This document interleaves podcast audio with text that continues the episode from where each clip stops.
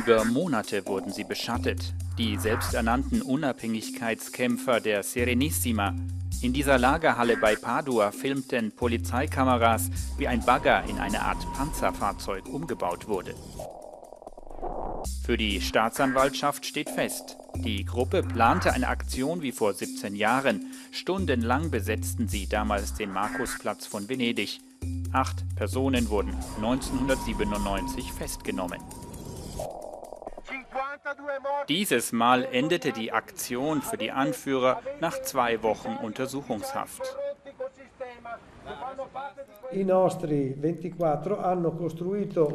Unsere 24 Aktivisten haben doch nur einen Traktor etwas robuster gemacht.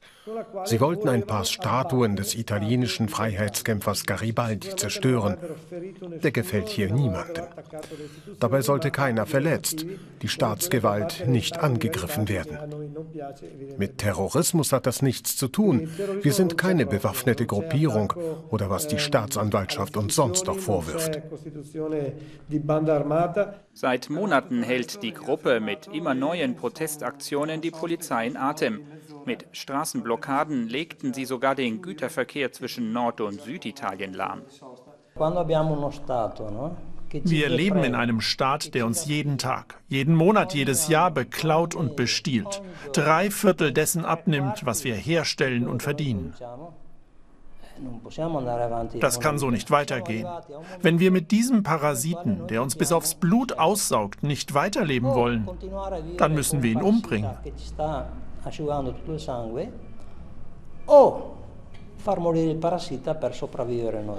Die selbsternannten Separatisten berufen sich auf das historische Vorbild der Venezianischen Republik, ein über Jahrhunderte bedeutendes Macht- und Handelszentrum. Dahin würden sie gerne zurück und fordern deshalb die Abspaltung von Rom. Mit ihren Aktionen wollen sie aufrütteln und den italienischen Staat provozieren. Auch wenn die in Rom jetzt schon sagen, das sei nicht verfassungskonform, die Polizei hier wird nicht den Mut haben, gegen uns einzuschreiten. Wir werden das Volk ganz demokratisch befragen und bei 51 Prozent Ja-Stimmen werden wir uns von Italien lossagen. Hoffnungen macht ihnen das Unabhängigkeitsreferendum einer Bürgerinitiative vor einigen Wochen. In über 120 Wahllokalen machten die Bewohner der Region Venetien darin ihrem Unmut über die Politik Roms Luft. Nach fünf Jahren Wirtschaftskrise erwarten wir uns von Italien nichts mehr. Wir wollen uns nur vor dem sicheren Untergang bewahren. Unter diesen Umständen gibt es in diesem Land nur noch wenige Venezianer, die keine Abspaltung wollen. Schuld sind die miserablen Lebensbedingungen. Die Wirtschaft funktioniert nicht mehr, das Steuersystem ist erdrückend und die Justiz stellt für die Bürger keine Garantie mehr dar. Zwei Millionen Bürger in der Region sollen für die Unabhängigkeit gestimmt haben. Dahinter verbirgt sich allerdings vor allem aber die politische Forderung nach mehr finanzieller Unabhängigkeit. Jahrelang hat der reiche Norden Italiens den armen Süden finanziell unterstützt. Unsere Stärke liegt bei dem enormen Rückhalt, den wir bei den Wählern haben. Wir handeln friedlich und demokratisch und nennen das digitale Revolution mit einem Lächeln. Damit wollen wir der Regierung in Rom keinen Vorwand liefern, uns als Feind zu sehen.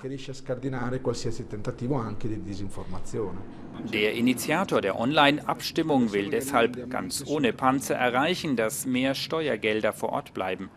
So wie hier im Industrieviertel von Treviso stehen seit Beginn der Krise in Italien viele Fabrikhallen leer. Gianluca Busato erzählt, allein im vergangenen Jahr hätten in Venetien 32 Unternehmer, die vor dem Ausstanden, Selbstmord begangen. Die Separatismusbewegung, für viele ist sie die ideale Plattform, um auf die wirtschaftlichen Probleme der Region aufmerksam zu machen. Ein Verwandter von mir hat auch so eine Fabrikhalle. Er sagt, bei ihm arbeiten nicht einfach Angestellte, das sind gute Freunde, quasi Familienangehörige.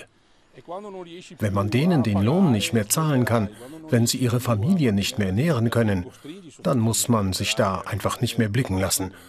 Dann ist das ein enormer Gesichtsverlust. Fast 10.000 Kleinbetriebe haben in den letzten fünf Jahren aufgegeben.